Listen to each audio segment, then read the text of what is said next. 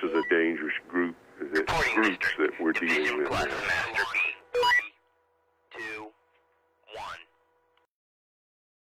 Quora selected. Facial expressions. What can you learn about a person by just looking at their face? From Richard Muller. Yes, unless that person is a top actor or a top poker player or a top politician. I've discussed these at some length with Paul Ekman, the modern expert and the inspiration for the TV series Lie to Me. All of us make inadvertent micro expressions that other people read. Some people are extremely good at it. Ekman told me that he could easily find an expert by going to a local police station and asking for their best interrogator. Such a person was invariably someone who could tell when a person was telling the truth or not. Such people really do exist. Ekman himself had become an expert not by instinct, but by study and self-training. Yet, he said, he could not successfully judge professional poker players. They were the best he had met at both reading the faces of others and hiding their own. The very best not only hide their own, but gave false signals to others to mislead them. Their tells were extremely subtle, since they were competing with other experts at reading micro expressions. I immediately was confirmed in my prior decisions not to play cards for money.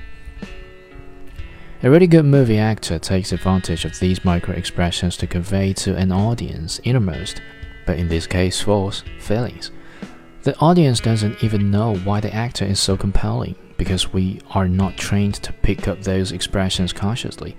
This is why there has always been advice, especially to young women, to avoid dating actors. They can too really mislead you about their feelings.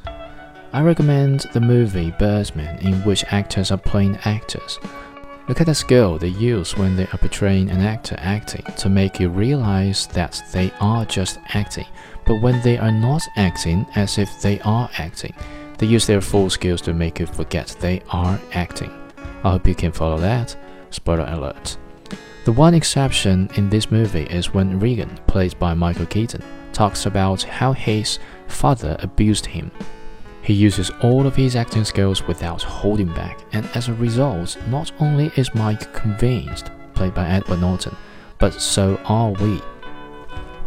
Recognizing the skill of professional actors led me to a temporary conviction that professional actors should not be allowed to be politicians.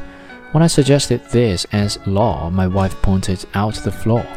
Many of the best actors never become actors, they go right into politics. I'm currently reading the wonderful book Dreadnought by Robert Massie, and he is describing how Bernhard von Bülow, German Chancellor before World War I, exploited his skill at this.